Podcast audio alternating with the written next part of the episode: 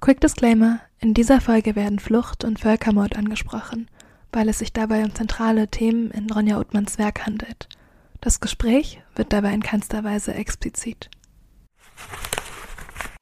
Beim, also beim Roman war es so, dass ich ähm, angefangen habe, also so 2014, ähm, 2013, 2014, als klar war, dieses kurdisch-jesidische Dorf, was ich so aus meiner Kindheit und Jugend kannte, bei meinen äh, Großeltern, ähm, durch den Krieg in, in Syrien, ähm, durch äh, die islamistischen Gruppen, die dann sich breit gemacht haben, war schon irgendwie so abzusehen, dass es in eine ungute Richtung geht und dass es vielleicht die, diese Strukturen von jesidischen Leben im Dorf und so weiter so nicht mehr weitergeben wird.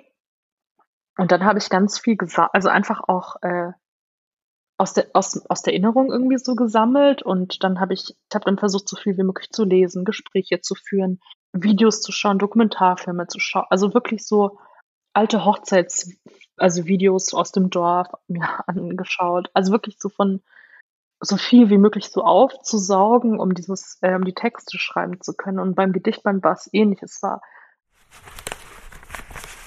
ja, warte mal ganz kurz, ich muss. Äh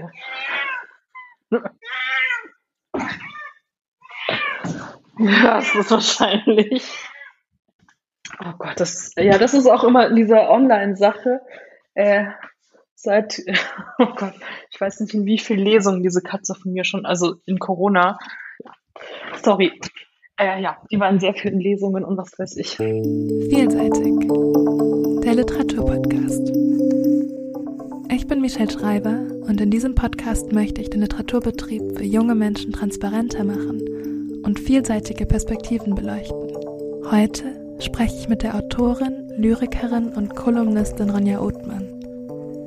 Im Gespräch geht es um die Migration von Pflanzen und die Verarbeitung von Genoziden in der Literatur. Außerdem stelle ich Ronja Fragen über die Anfänge ihres Lesens und Schreibens. An dieser Stelle ein Shoutout an engagierte Deutschlehrerinnen. Zwischendurch meldet sich auch ein kleiner Gast zu Wort. Ronja Uttmann studierte am Literaturinstitut in Leipzig und wohnt heute in Berlin. 2019 erhielt sie für ihren Text 74 bei den Tagen der deutschsprachigen Literatur den Publikumspreis. 2020 erschien ihr Roman Die Sommer, im Jahr darauf ihr Gedichtband Die Verbrechen, beide im Hansa Verlag. In dem Gespräch beziehen wir uns auf den Völkermord an den Armeniern 1915 und 1916 durch die Regierung des Osmanischen Reichs sowie den Genozid an den Jesidinnen 2014 durch den sogenannten Islamischen Staat. Wenn ihr mehr darüber erfahren oder euch genauer einlesen möchtet, habe ich euch Artikel in den Shownotes verlinkt. Ihr findet dort auch Links zu Ronjas Kolumne und ihrem Text 74 sowie Timestamps für diese Folge. Ich werde euch Ronja Othmanns Werke nun kurz vorstellen. In Die Sommer verfolgen wir die Geschichte von Leila, Tochter eines kurdisch-jesidischen Vaters und einer deutschen Mutter.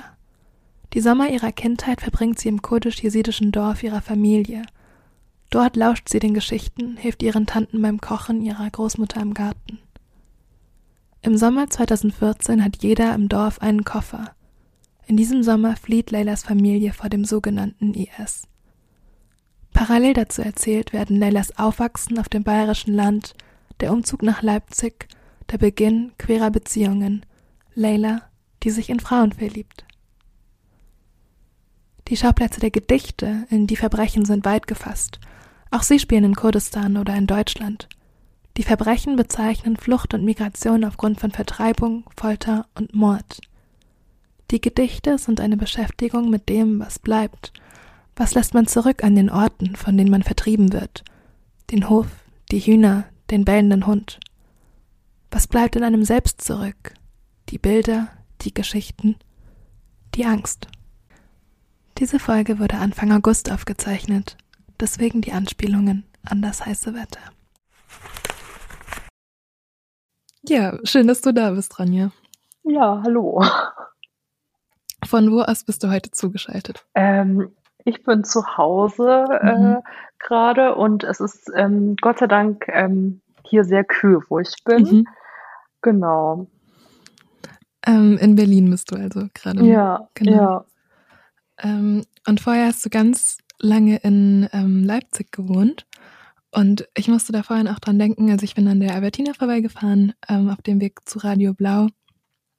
Ähm, und ähm, vielleicht magst du mal kurz erklären, was die Albertina ist und was der Ort für dich bedeutet. Ja, also die Albertina, das ist äh, ja die Unibibliothek in mhm. Leipzig. Es gibt mehrere so äh, Unibibliotheks. Äh, Filialen oder Stellen oder Zweige. Mhm. Ich weiß nicht, wie man dazu sagt. Und die Albertina ist so, ich glaube, so eine der schönsten. Und die ist, also es ist vielleicht ein bisschen pathetisch, äh, wenn ich das so sage, aber die ist fast für mich wie so ein Zuhause. Also ich habe voll viel ähm, in der Albertina äh, geschrieben. Hm. Ich habe da ja fast, also ich habe der Unikram gemacht. Ich habe ähm, ja gelesen, gearbeitet, was weiß ich. Und bei so einem Wetter wie heute, also wenn es heiß ist, ähm, dann ist es auch in der Albertina, das ist zwar so ein altes Gemäuer und es ist halbwegs kühl, aber bei so einem Wetter wäre ich wahrscheinlich im offenen Magazin im Keller gewesen, hm. weil da war es immer so am kühlsten und ähm, immer ziemlich leer. Das finde ich irgendwie ganz witzig, weil ich finde das offene Magazin, also die Albertina ist ja richtig schön, ne? Ja. Und das ja. offene Magazin, das ist nicht der schönste Hässlich. Ort, den man sich aussuchen kann. Aber bei dem Wetter, äh, wenn man so seine Ruhe haben will, hm. weil, weil es weil Prüfungszeit ist oder es überfüllt oder heiß, dann äh, ist es immer der beste Ort, wo er ist. Hm. Ich finde das offene so Magazin eh so ein bisschen faszinierend, weil da halt so viele Bücher stehen, die aber nicht thematisch geordnet sind und man sich die halt irgendwie immer so raussuchen muss nach Nummern und äh, überhaupt erstmal finden muss, was man sucht. Voll, und das ist auch richtig gut zum Prokrastinieren, wenn man irgendwas, man, dann läuft man so rum und nimmt sich irgendwas so raus. Mhm. Ja. Das hast du also gemacht. Ja, zumindest viel. Ja. Genau, das heißt, äh, du, du liest viel. Ähm, und wie hat das, was mich interessieren würde, ist, wie das für dich angefangen hat mit dem Lesen und dem Schreiben. Vielleicht fangen wir beim Lesen an. Ähm, ja, also ich habe irgendwie als Kind ganz noch, also in der Schule halt lesen und schreiben gelernt und ähm, also ganz unspektakulär. Und äh, ja, und aber seitdem ich irgendwie lesen und schreiben gelernt habe, mhm. ähm, genau, ähm, also nicht, ganz am Anfang fand, fand ich es als, als Kind äh, oder so, ich habe mich so ein bisschen so schwer getan und dann mhm. aber gab es so einen Punkt und da habe ich dann irgendwie so ja, das irgendwie für mich entdeckt, dass man so ganze Bücher lesen kann. Mhm. Und ab dem Zeitpunkt, äh, weiß ich nicht, als Kind, weiß ich, sagt man mal so eine Leseratte oder so. Mhm. Genau, und dann habe ich alles, also dann habe ich auch wahllos ähm, äh, alles gelesen, was ich so in die Finger kriegen konnte, egal ob es gut oder schlecht war. Und ähm, in der Stadt oder Gem Stadtbibliothek, Gemeindebibliothek, mhm. noch ein bisschen kleiner als eine Stadt, ähm, genau, Bücher ausgeliehen, ähm, die halt auch ja aus allen Abteilungen dort praktisch. Und da habe ich dann so gute Sachen in die Hände bekommen und weniger gute Sachen. Hm. Gibt es da Bücher, an die du dich noch erinnerst, die, die für dich prägend waren? Ähm, ja, also zum Beispiel, ähm, ach, es gibt, wie heißt das, von welcher Autorin war das? Äh, der geheime, also der geheime Garten fand ich mhm. toll. Mhm. Ähm, es ist von so einer englischen, fällt mir der Name gerade nicht ein. Aber ich habe auch, also genau, also alles, ich weiß nicht, alles Mögliche. Als Kind halt Oscar Wilde, äh, Das Gespenst von Canterville, mhm. war eines meiner Lieblingsbücher als Kind. Oder also das war wirklich dann so in der Grundschule noch. Mhm. Und ähm, ja, also genau, und dann halt irgendwann, als ich älter wurde, bin ich irgendwie zufällig auf Jane Austen und dann habe ich das für mich entdeckt. Dann äh, diese ähm, Charlotte äh, Bronte, diese mhm. Jane Eyre und was weiß ich, solche Bücher. Ähm, was für Themen und, waren das denn, die dich angesprochen haben damals? Genau, das waren einfach, ähm, das waren ja ältere Bücher und ich fand das auch irgendwie, äh, die ja immer meistens interessanterweise auch von Frauen mhm. äh, geschrieben wurden, die aber irgendwie ganz andere Voraussetzungen halt zum Lesen und Schreiben hatten, als mhm. ich ja mhm. dann. Ähm, und es ging auch zum Beispiel jetzt auch im Nachhinein so, also ich war sowieso, wie so denke, so ja, aber diese, diese Welt in Jane Austen, ich meine, dieser zum Beispiel englische Landadel irgendwie, hat ja nicht so viel mit mir zu tun, Mhm. aber irgendwie dann zum Beispiel mit der, also mit so jesidischer Großfamilie, äh, die ja auch also ein Mhm. Teil von meiner Familie sind, dann ähm, ja, das, das Thema Gossipen oder so, dann wieder, also und die Themen mit ein, ein, ein äh, heiraten und einen Ehemann finden, was weiß ich, das sind ja dann auch Themen, die dann sehr lustig bei Jane Austen drin vorkommen. Mhm. Und ja, dann irgendwie dann doch. Also irgendwie konnte ich dann damit dann doch so viel anfangen, genau. Ja. Und aber ich glaube, ich fand immer, ich fand alles Mögliche. Also ich habe, äh, ich fand irgendwie so Flaubert, Emma Bovary, einfach oder ich weiß nicht, so alles Mögliche, von Guten bis Mhm. Schlechten. Also ich habe am Anfang, irgendwann hatte ich, glaube ich, so gedacht, ah, das finde ich interessant oder das sind irgendwelche so mega kitschige, klischeehafte Romane, die ich dann nicht mochte oder so. Aber es war so, und Gedichte habe ich auch gelesen, ähm, eigentlich gar nicht so krass nach, also ich dachte, ich fand eine Zeit lang halt immer das, was äh, wie so vor, äh, was geschrieben wurde, bevor ich geboren wurde oder was halt ähm, nicht jetzt aus, nicht zeitgenössisch war, irgendwie Mhm. toll, warum auch immer. Ähm, irgendwann mochte ich dann auch zeitgenössische Sachen, aber ähm, das fand ich eine Zeit lang sehr toll. Und ja, irgendwie war es ein bisschen auch so, wenn man halt Teenager ist, auch noch irgendwie in äh, Bayern, Mhm. Nicht in der Metro, also nicht in München oder so, sondern dann auf dem Land äh, in so einer beim Dorf neben so einer kleinen Gemeinde aufwächst, dann ist es irgendwie auch so eine Art, sich so die Welt zu erschließen oder so. Also es war so ein bisschen so, also aus dem Mhm. Gesichtspunkt, also weniger so literarisch oder so ähm, anfangs oder irgendwie, also ich habe ich habe nicht so am Anfang nicht zwischen gut und schlecht oder irgendwas also unterschieden.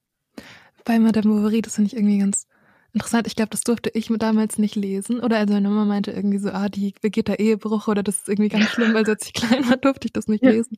Weil das war irgendwie so, das gab es so for free auf dem Kindle, das ich bekommen habe. Und dann durfte ich das Ah, nicht ja. lesen. Aber witzig, dass das eine von den Lektüren ist, die du nennst. Ähm, ja. Ja, ich ich habe auch ähm, ich habe auch die Sachen gelesen und ich habe, wenn dann irgendwie, äh also mein bei meinem Vater, der hat der hat Mhm. überhaupt nicht irgendwie, äh, geschaut oder so, ob was ich da lese oder so. Der fand es gut, dass ich lese immer und, äh, meine Mutter, die hat dann schon mal gefragt und da habe ich dann teilweise ich wusste manchmal, ich lese jetzt grad Sachen, die Mhm. ich, glaube ich, nicht lesen durfte, auch vom Alter oder so, wenn sie wüsste, worum's da geht. Und dann habe ich daran kann ich mich erinnern, habe ich immer so falsche mir so falsche also ich habe mir Sachen in der Grundschule, äh, ich hatte irgendwie so, ich weiß nicht, was für Sachen. Es ging um, um, also wirklich, ich war, Mhm. es war viel zu, ich war viel zu jung, also um, um Sex und was weiß ich alles. Mord und Mhm. brutal und was. Und ich habe es gelesen und dann wurde ich gefragt und ich habe mir immer irgendwas ausgedacht. So, ich habe mir irgendwas erzählt. Ja. Aber ich finde auf der anderen Seite, also ich glaube manchmal als Kind, also zum Beispiel, ich habe Harry Potter auch ziemlich jung war ich da, als ich das gelesen habe. Aber ich glaube, wenn man so bestimmte Erfahrungen noch nicht gemacht hat, so in Richtung Verlust oder ähm, dass manchmal Sachen noch gar nicht so Oh ja. gruselig für Kinder sind, wenn man das gar nicht Stimmt, genau. kann. Stimmt. Ja. Ja. Aber lass uns auch gerne auf die Gedichte zu sprechen kommen. Also wann hast du denn Lyrik quasi für dich entdeckt? Ähm. Ja, ja, ja. Also es musst du auch gar nicht so festmachen an so einer Jahreszahl oder so, aber oder wie war, wie war das für dich? Weil ich glaube, das ist ja nochmal eine andere Sache. Also ich kenne sehr viele Leute, die irgendwie viel lesen, aber Lyrik ist ja nochmal irgendwie was, wo man sich auch vielleicht einfinden muss. Ja, also, also irgendwie habe ich, also in der Grundschule, okay, man, man, man Mhm. lernte auch irgendwelche Gedichte oder so. Ähm, und dann irgend in der Schule muss man ja immer so Gedichte aufsagen und das fand ich immer nicht so, mochte ich nicht irgendwie. Das fand ich immer schrecklich, dass man sich davon hinstellen muss, Mhm. so auswendig und dann haben alle so, Mhm. benotet, das war ganz schlimm. Aber ähm, ich habe irgendwie, ich weiß nicht, ich habe irgendwie Balladen, irgendwie so ein Buch mit Balladen in die Hände bekommen, das ich toll fand. Dann wirklich so Klassiker, also Heine, Schiller, Rilke habe ich dann irgendwie für mich entdeckt. Also irgendwie nach und nach vom einen bin ich dann zum anderen gekommen. Also zum Beispiel, äh, dann habe ich also die, diese irgendwie so klassische Sachen. Dann kam, habe ich irgendwie mhm. Barock-Sachen in die Hände gekriegt. Dann irgendwann ging es auch, ja, irgendwie wurde es dann immer wie so moderner oder zeitgenössischer. Und dann habe ich so Sachen, oder ich meine, Mascha Koliko, mhm. das ist jetzt auch nicht äh, aus, äh, so genau, das ist nicht aus dem 21. Jahrhundert, also nicht von ganz heute. Aber oder ich habe dann Paul Celan, habe ich dann irgendwann mit den Jahren, aha, man kann auch Gedichte ganz anders schreiben. so ungefähr. Also, und also deswegen, weil das halt auch, weil ich damit irgendwann so als Kind angefangen habe oder irgendwie, ich weiß nicht mehr genau wann so richtig, aber irgendwie habe ich dann halt immer Gedichte gelesen und ähm, deswegen war es für mich nicht irgendwas äh, so, wie es ja oft für Leute, glaube ich, ist, so irgendwas Gedichte sind irgendwas mhm. Fremdes, Sperriges, äh, keine Ahnung, was man nicht versteht oder irgendwas. Ähm, und ich habe auch immer in der Schule, ich habe immer Gedichtinterpretation, wenn man auswählen konnte, habe ich immer, immer, immer Gedichte äh, ausgewählt. Ähm, ja. Aber das ist auch spannend, also weil ja auch viele, ähm, also ich glaube, es gibt auch viele Künstler, die sich eher sperren gegenüber Analyse oder Interpretieren oder so. Und es ist ja dann interessant, dass das für dich was ja, also nicht, also genau, Analyse oder es, es, man musste das ja machen so oder so. Also man musste ja immer irgendwie so Aufsätze schreiben und so. Und dann dachte ich so am mhm. liebsten dann halt über ein Gedicht, weil äh, also das ja. sind Gedichte sind ja kompakte Formen und ich habe auch ich habe auch als Teenager Else Lasker Schüler zum Beispiel habe ich auswendig gelernt. Also genau auswendig lernen, um es vorzutragen, um Noten zu kriegen, fand ich schlimm. Aber Sachen ähm, für mich auswendig zu lernen, und wie so als Teenager, wo man dann, oder Jugendliche, was weiß ich, so nennt man das Weltschmerz oder wie halt sagt man dazu, also mit so, man ist sehr, sehr dramatisch teilweise, dann war das, war das richtig wichtig, so Gedichte zu lesen für mich. Also, und dann war das, also Gedichte schreiben jetzt nicht so ein, nicht so, lag jetzt nicht so fern. Hm. Ähm, das habe ich mich nämlich auch gefragt, weil in ähm, Die Sommer, also das Buch von dir, auf das wir später auch noch zu sprechen kommen, ähm, oder wo wir jetzt auch einen kleinen Ausflug zu machen können, ähm, da geht es ja auch viel um überlieferte Geschichten, also einfach um mhm. ähm, Geschichten, die erzählt werden oder ähm, es gibt auch eine Stelle, wo, ähm, das habe ich mir jetzt auch rausgeschrieben, ähm, die Großmutter trug ihr Buch auf der Zunge, besser im Kopf, Leila, sagte sie, da ist es vor allem sicher. Also das fand ich auch irgendwie interessant, dass es in dem Buch auch ganz viel oft darum ging, ähm, Texte oder Geschichten auswendig zu wissen oder Geschichten mündlich ähm, weiterzutragen. Ja, ja, weil das finde ich, genau, also das ist, das geht, der Vater erzählt im, im, im Buch auch richtig viel. Mhm. Und ähm, dieses, also dieses, ähm, genau, ich habe ich hab ja als Kind dann sehr viel ähm, gelesen, aber ich, also mein Vater zum Beispiel erzählt sehr viel. Mhm. Also er kann, und ich meine jetzt auch nicht erzählen, so von wegen, ähm, ja, äh, also man, man, also ich kann auch, ich erzähle jetzt zum Beispiel auch irgendwelche Sachen, mhm. aber ich kann nicht so äh, so Kunst oder es gibt Leute, die können einfach und das ist auch wirklich, äh, ich finde, das ist eine eine Sache für sich, wenn man das kann und das ist nicht so einfach, so wirklich gut erzählen, also mündlich. Vielleicht liegt es auch, dass ich nicht so mündlich nicht so gut, also mhm. dass ich mich immer wie so beim Schreiben kann man sich ja immer korrigieren, mhm. so. Also man ähm, man, der Text, man, also man schreibt ihn ja nicht von Anfang, oder ich zumindest nicht von Anfang bis Ende, sondern da wird immer noch dran rum und geschoben und was weiß ich und mhm. irgendwas eingeschoben, nochmal drüber oder ähm, man muss jetzt erstmal Woche überlegen, ob man das jetzt so erzählt oder nicht. Ja. Und ähm, bei mündlich erzählen ist es ja irgendwie, äh, also man, man muss ja irgendwie das alles im Kopf haben und gleichzeitig, während man es eigentlich so entwickelt oder formuliert, äh, dann praktisch schon so, ja, so in, in, Sätze gießen und so weiter. Und das ist, das finde ich echt eine Sache für sich, also wenn man das kann. Mhm. Ja, ja. Ich kann noch mal kurz ähm, zum Schreiben und zwar, ähm, du hast dann irgendwie durch das Lesen äh, zur Literatur gefunden, äh, zum, zum Schreiben von Literatur gefunden, denke ich mal, ähm, und bist dann irgendwann an das, oder bist ähm, dann ans äh, Literaturinstitut in Leipzig gegangen. Ähm, aber gab es vorher auch schon irgendwie prägende Erfahrungen? Ähm, ich weiß nicht, Personen, die dich ermutigt haben oder Wettbewerbe oder irgendwie Erfahrungen, ähm, die dich in deinem Schreiben geprägt haben oder die irgendwie auf diesem Weg ähm, bis zum Literaturinstitut irgendwie wichtig für dich waren? Ähm, ja, also auf jeden Fall. Ähm, ich glaube, total wichtig äh, waren für mich immer so Deutschlehrerinnen. Mhm. Und ähm, genau, besonders eine ähm, Deutschlehrerin, die bei uns eine kreative Schreiben-Gruppe mhm. in der Schule gemacht hat. Und da war ich mhm. mit, Freu also mit Freundinnen und äh, meiner Schwester und so, wir waren so wie, wie so eine kleine Nerdgruppe, die so lesen geliebt hat, aber auch, also irgendwie äh, sich fürs Schreiben interessiert hat. Und das war zum ersten Mal, also mit dieser Lehrerin, die war wirklich, also die ist ich glaube, das ist für mich so echt, also ich glaube, wenn die, wenn ich die nicht gehabt hätte damals, mhm. Denn also sie hat, sie war es zum Beispiel auch, die ähm, davon erzählt hat, dass es dieses Institut gibt in mhm. Leipzig. So und für mich ich dachte so, aha, da will ich unbedingt, das klingt voll gut und das, äh, ich meine, woher hätte ich das wissen sollen? Ähm, und genau, und diese Lehrerin, mit der hatten wir immer diese kreative Schreibengruppe und ähm, Genau, und da habe ich auch zum Beispiel Hertha Müller durch die kennengelernt, mhm. weil sie die diese ähm, Collagengedichte von Hertha Müller ähm, hatte sie, glaube ich, mal dabei und dann haben wir uns, haben wir auch Collagengedichte gemacht oder so Wörter ausgeschnitten mhm. und so.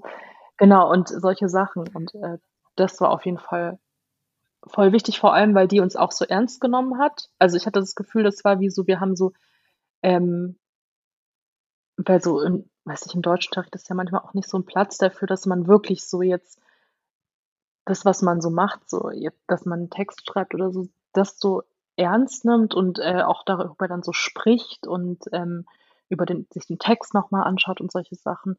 Genau, das war ziemlich, ja, ziemlich cool.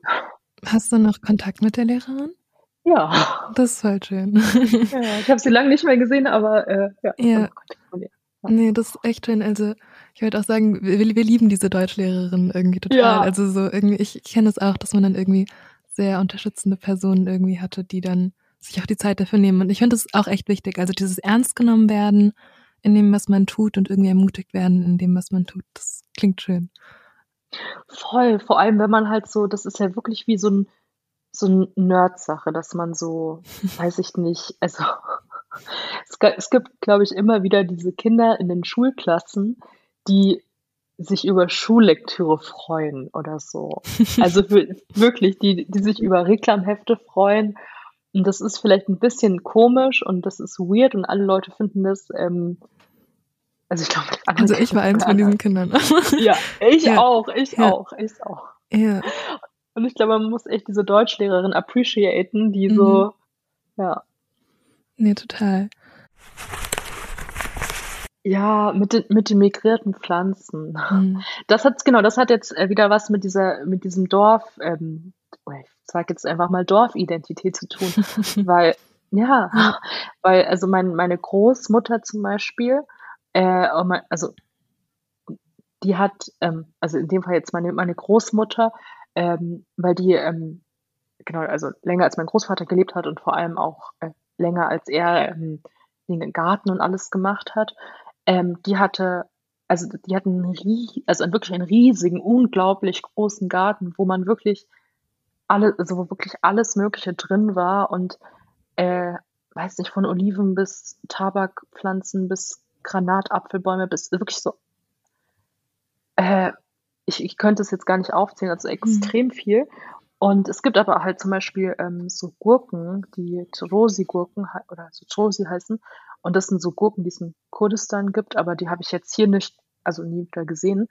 Und mhm. dann haben, dann hat zum Beispiel, äh, also haben die, ähm, meine Großmutter hatte dann irgendwie äh, Pflanzensamen uns mitgegeben mhm. und mein Vater hatte dann im Gewächshaus gezogen. Mhm. Und äh, also solche Sachen, natürlich, mhm. das ist dann irgendwie wichtig oder man, also zum Beispiel, es gab nicht so viele so Beeren mhm. und mein Vater fand es immer komisch, so Beeren zu pflanzen und so Erdbeeren und das so.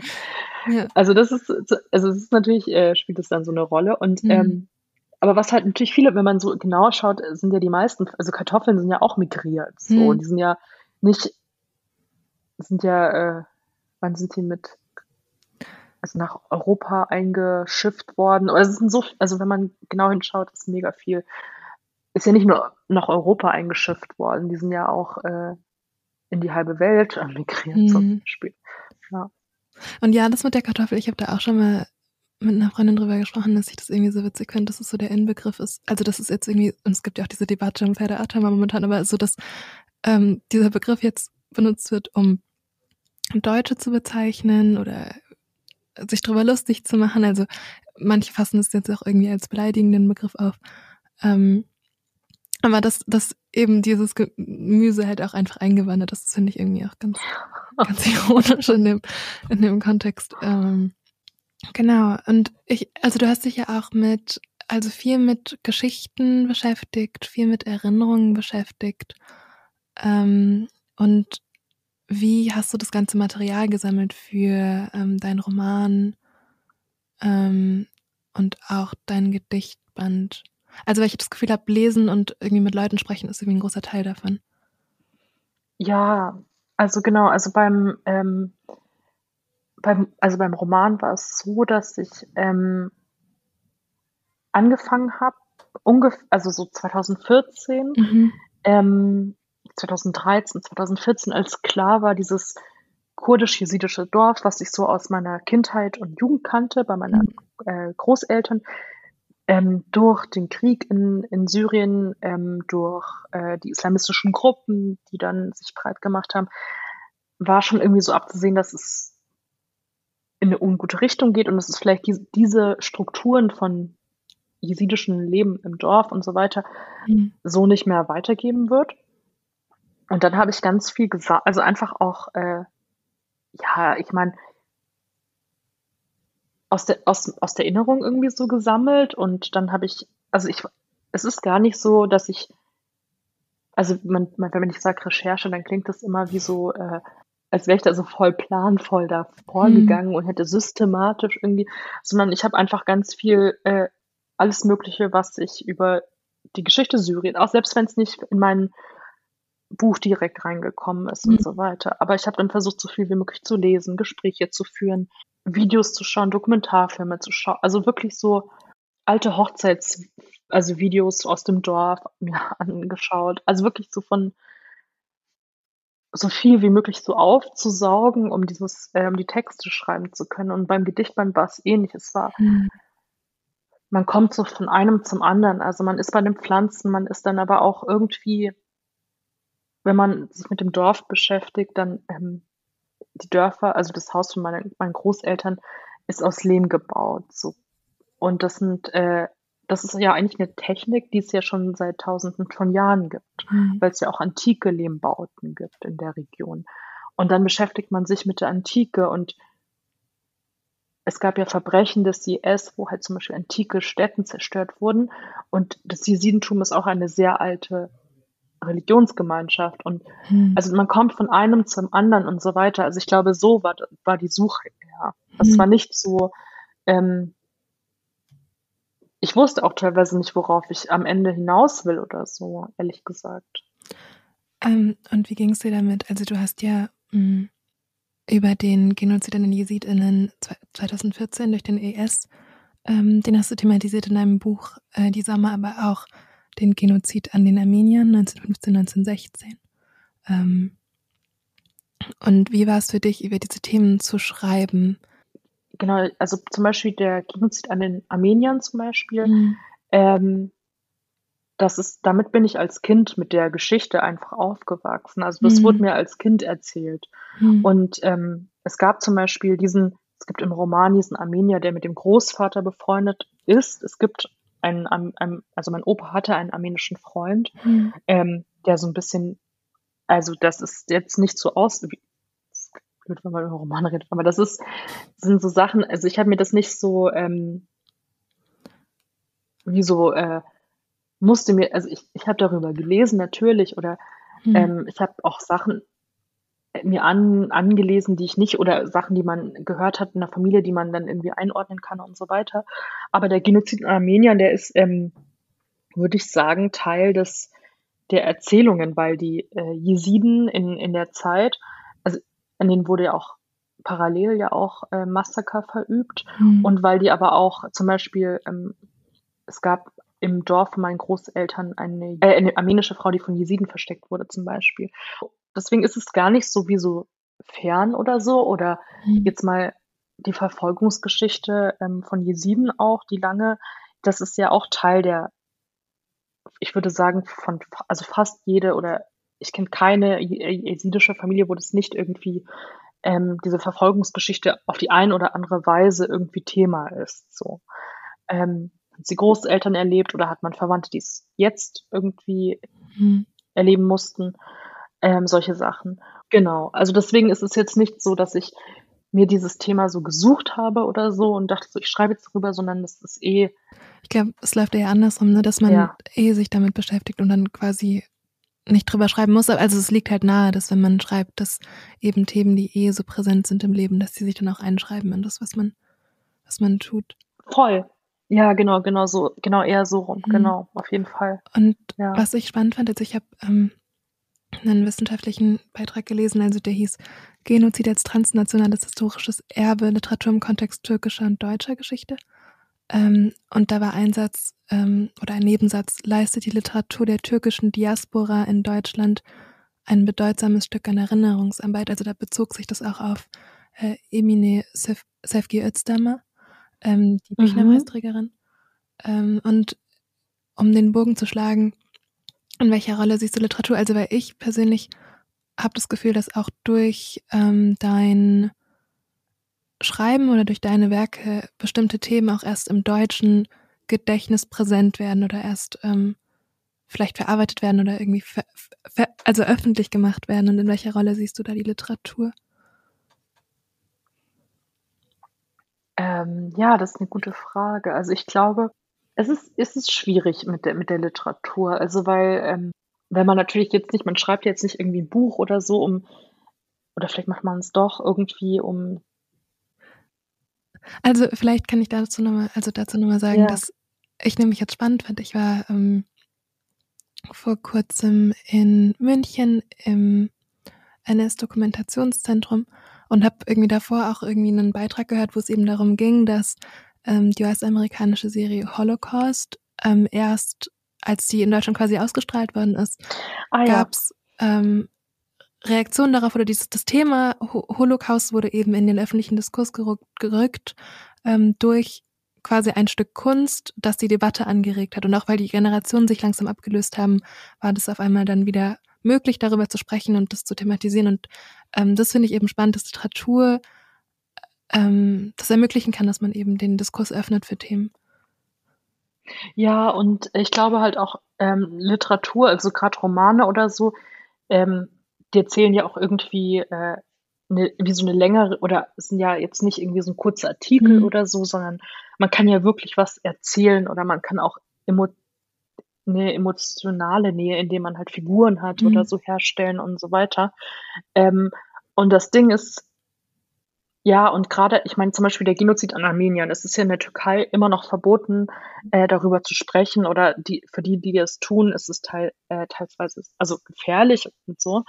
Ähm, und ja, und ich, ich glaube halt so Literatur, also für mich ist es halt irgendwie Literatur, äh, also etwas, es kann fiktiv sein oder es kann, also nicht, es muss nicht fiktiv sein, aber es kann fiktiv sein, aber es, es hat irgendwie eine Art von wie so Wahrheit. Also es ist nicht Propaganda, es ist nicht ähm, wie so im besten Fall halt irgendwie so eine Lüge, so, obwohl es fiktiv ist. Aber und wenn man halt zum Beispiel über den Genozid oder der Genozid an Armeniern ähm, vorkommt und so weiter, also das ist, ähm, ja, das ist, glaube ich, so, also weil da halt, also wenn dann halt Geschichten erzählt werden und so weiter und so, das ist halt, ähm, jetzt weiß ich gar nicht, wie ich das so zu Ende bringen soll, meinen Gedanken, aber ich glaube so, also es ist ja wie sowas, ähm, ja, es ist einerseits ein Zeugnis und andererseits ist es halt auch irgendwie, ähm, einfach so immens wichtig, weil halt Literatur eben nicht so funktioniert wie halt irgendwie äh, einen Artikel mhm. oder ähm, im besten Fall halt ähm, aus, also ich meine, ja, einfach nicht lügt so und man dann halt ähm, ich weiß nicht, ob, man das gut erklären kann mit dem nicht, nicht lügen, weil aber ich, dieses. Genau, ich wollte ähm, gerade sagen, ich weiß nicht, ob ich das ja. nachvollziehen kann, weil du könntest ja auch quasi einen, eine verfälschte Sichtweise von einem Genozid zum Beispiel könnte man ja auch beschreiben. Also man könnte den ja auch leugnen in einem Roman. Also weißt du, ich glaube. Ja, klar. Ähm, ja, ist halt die Frage, ob das gute Literatur dann ist und weil es vielleicht eine schwierige Frage, aber ähm, hm. ich, mein, ich überlege gerade. Vielleicht so. habe ich die Frage aber auch es ist auch, gestellt. Ja, Mhm. Ja, ja, ja. Nee, aber das ist, ne, das ist eine Sache, also worüber ich, naja, mir echt halt irgendwie so. Oder es ist immer so schwierig ähm, zu sagen, welche Re äh, Rolle hat dann Literatur bei irgendetwas. Also ich glaube, durch das Buch hast du für mich, aber auch für viele andere, glaube ich, in Deutschland ähm, diesen Themenkomplex erst eröffnet, weil ich denke, es ist immer eine, eine, andere Sache, ob man sich dann ein Geschichtsbuch nimmt und sagt, ich lese jetzt was darüber, oder ob man sich einen Roman nimmt und dann eingeführt wird in eine Geschichte und in ähm, eine Vergangenheit. Und ähm, ich denke schon, dass es einen wichtigen Beitrag leistet, auch zu der Erinnerungskultur oder zum kollektiven Gedächtnis, wenn man Texte hat, die diese Themen besprechen.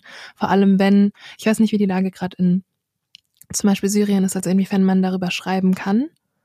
Hm, ich, also ich glaube, dass nochmal ein Unterschied ist zwischen zum Beispiel dem Genozid an Armeniern oder die, diesem Genozid an den Jesiden, weil mhm. genau, also wenn ich jetzt von Zeugnis oder so, äh, würde ich sagen, also bei Genozid an Armeniern, aber ich glaube, bei, das Ding ist ja auch, wenn so etwas passiert, die Bücher kommen ja nicht alle in den, mhm. in den Jahren, in fünf Jahren danach oder so oder zehn Jahren danach, mhm. sondern Manchmal äh, mhm. kommen die Texte mhm. 30 Jahre später oder 50 Jahre oder 100 Jahre später. Also jetzt gab es ja zum Beispiel mhm. im Deutschen von äh, Laura Swidnia ähm, dieses ähm, Auf der Straße heißen wir anders, wo es auch um zum Beispiel um den Genozid an Armenien geht.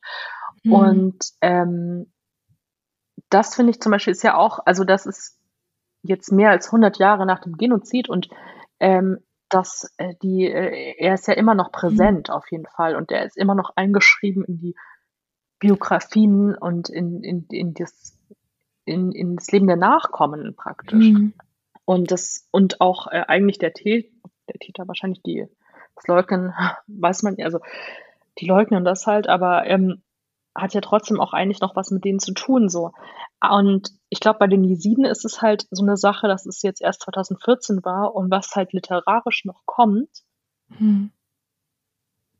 äh, oder was für Bücher noch äh, geschrieben werden oder welches, ich meine, die Überlebenden, es haben viele Überlebende gesprochen, aber ähm, also Nadia Mura zum Beispiel ähm, oder Nejla Mato ähm, ist auch eine Überlebende, die auch ähm, als Aktivistin also spricht.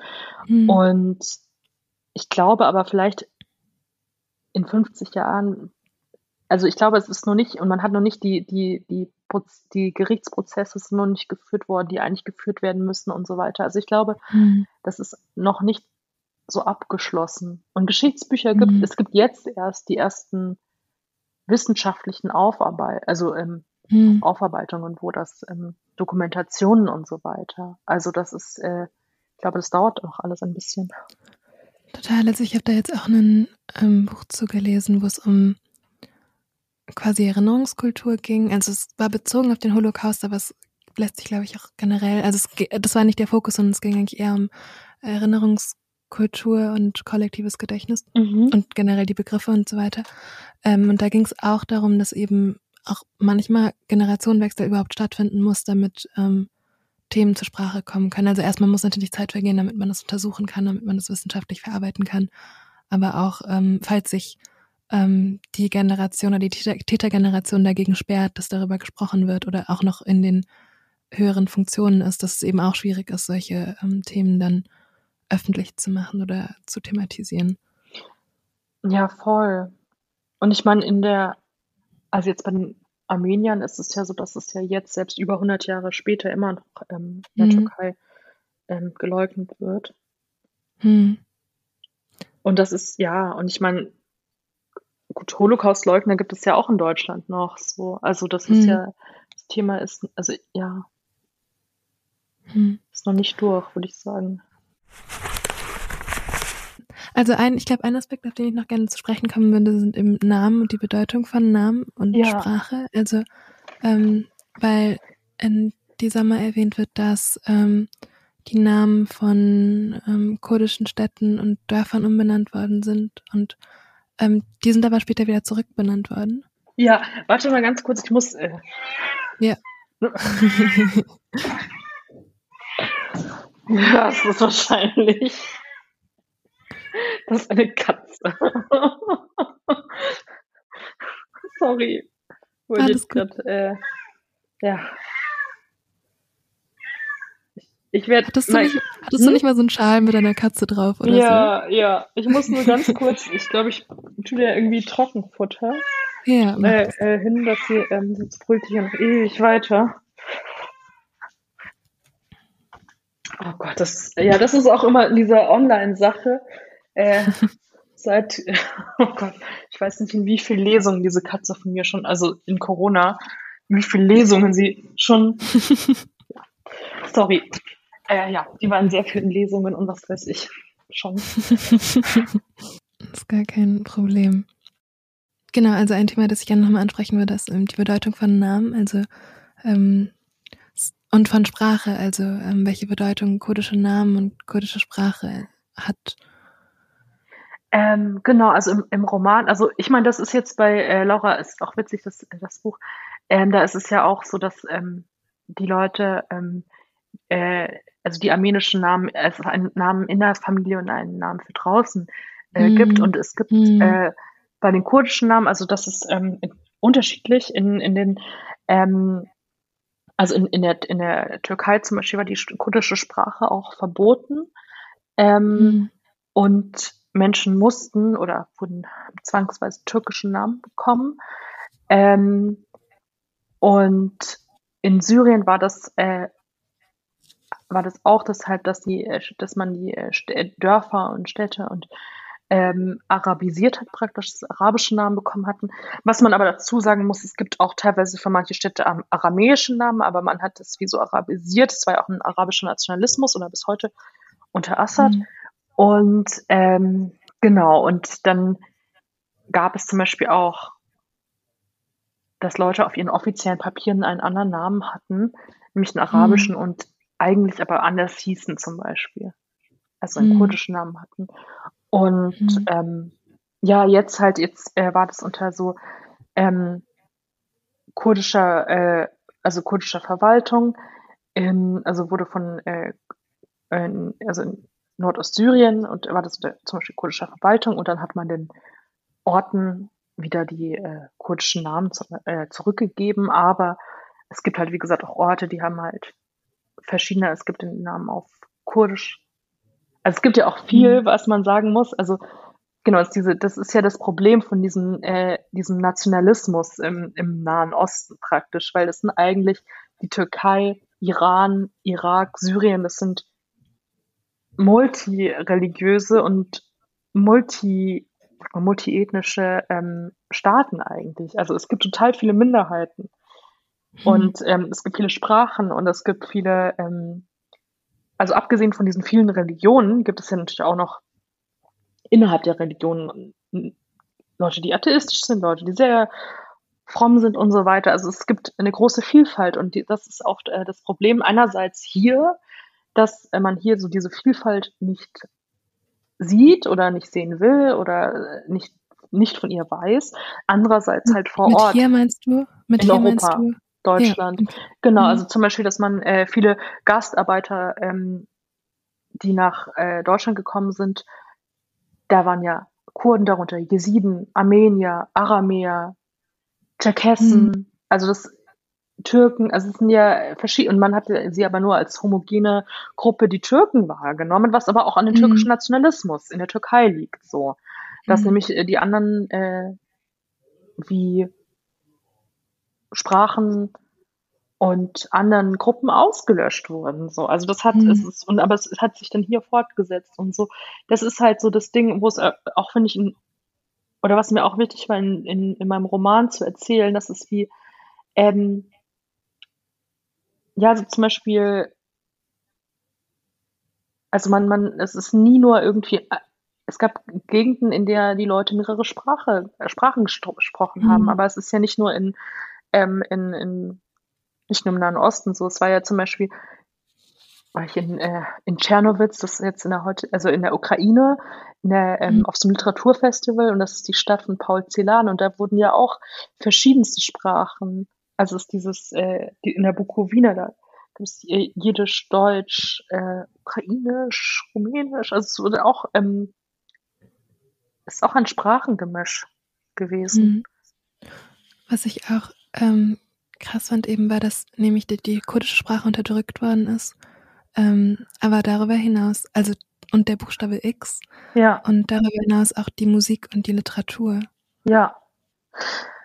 Genau, das, äh, deswegen haben ja viele ähm, kurdische ähm, Autoren, Filmemacher und so weiter ja nicht, oder bis heute schreiben sie nicht auf Kurdisch teilweise. Mhm. Manche, natürlich es gibt Leute, die auf Kurdisch schreiben, aber es gibt kurdische Autorinnen, die auf Türkisch schreiben. Oder der berühmte Yasha Kamal hat auf ähm, Türkisch geschrieben, zum Mhm. Beispiel.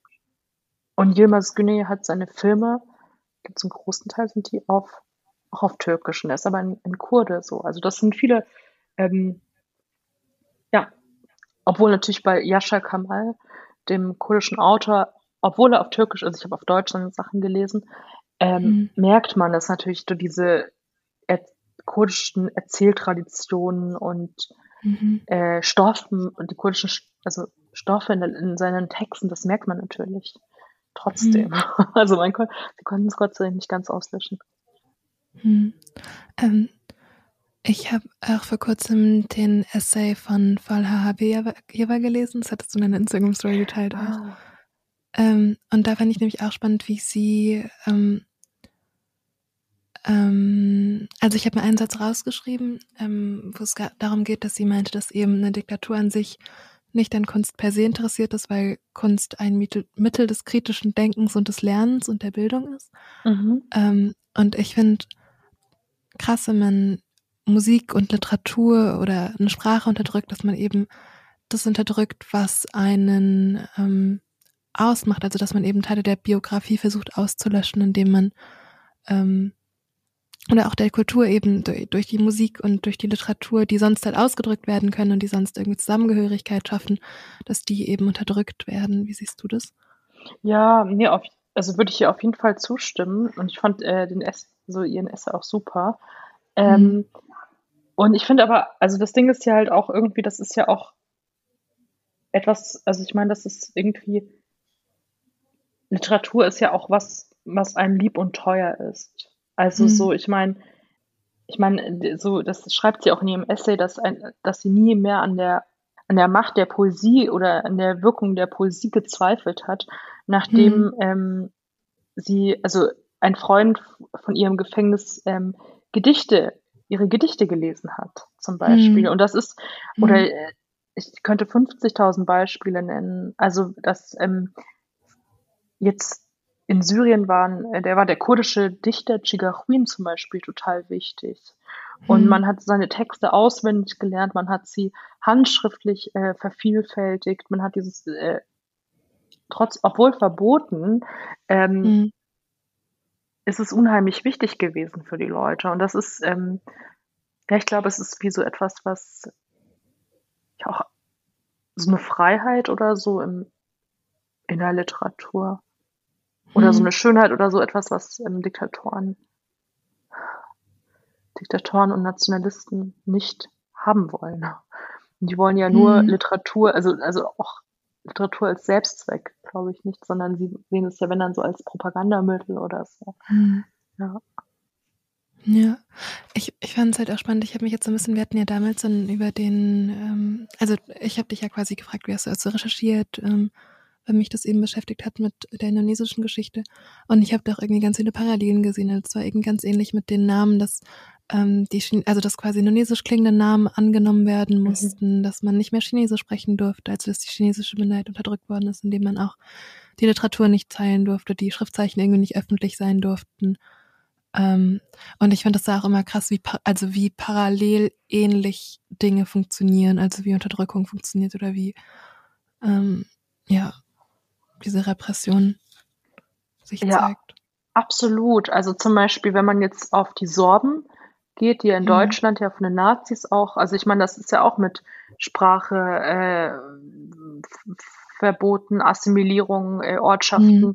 die sorbische Namen, also es ist ja auch teilweise in Sachsen ja, äh, die Mhm. sorbische Namen hatten. Ähm, ich glaube, Mark Kleberg hat mir irgendwer erzählt, hatte eigentlich einen sorbischen. Ähm, Mhm. Also genau, also das ist ja auch die sowieso, das sind Zwangsassimilierung und solche Sachen. Ähm, und Mhm. das natürlich die in solchen Fällen ja dann eh nicht funktionieren. So, also natürlich ist Mhm. auch, kann man, finde ich, auch jetzt, wenn man jetzt über Genozide spricht, ich finde, man, ich Mhm. finde, ähm, man kann nicht die, also das ist schon, es gibt Unterschiede zwischen Genoziden. Es gibt äh, sch- spezifische Antisemitismus zum Beispiel hat seine spezifischen, also in der Antisemitismusforschung äh, spricht man davon, dass es auch ein, ähm, wie so ein, ein, ein, wie so ein Vorteil, ein Ressentiment, ein Hass, sondern etwas auch Mhm. ist, wie so ein, das hat ja auch was mit einem Weltbild zu tun, so ein Mhm. in sich, also ein antisemitisches Weltbild zum Beispiel.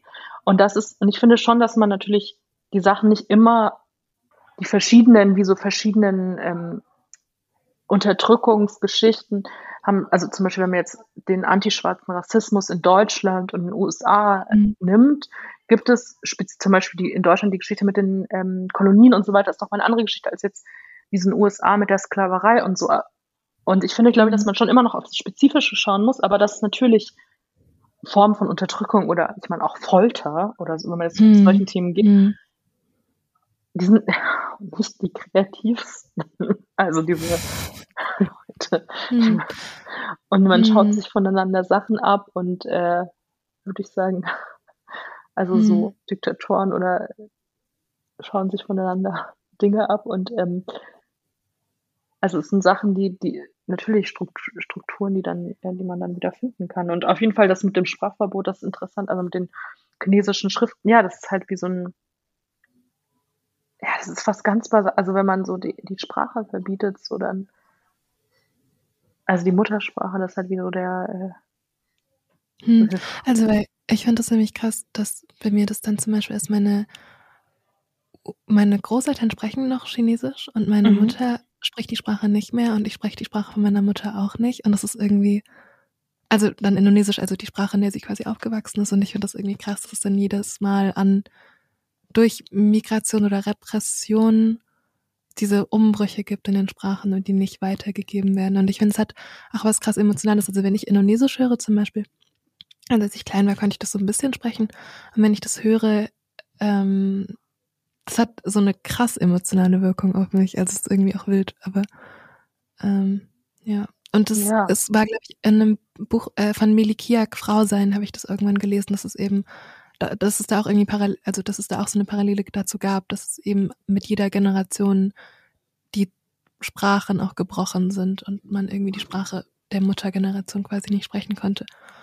Ja, genau, also ja, auf jeden, genau, auf jeden Fall. Und das, das ist dann so, so weit, äh, ja, das ist dann, also das dann wie so, genau, dass man sich zwischen den Generationen nicht mehr verständigen kann.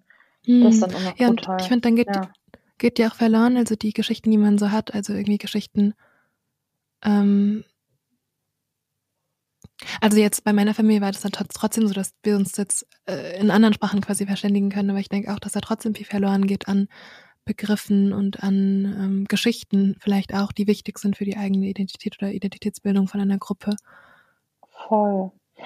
Eine, eine Freundin hat mir das erzählt, die in Hawaii war, ähm, dass man Mhm. da ähm, die Sprache, die indigene Sprache praktisch wieder, also weil das alles so, ähm, weil Englisch halt auch, also das ist, wie heißt das?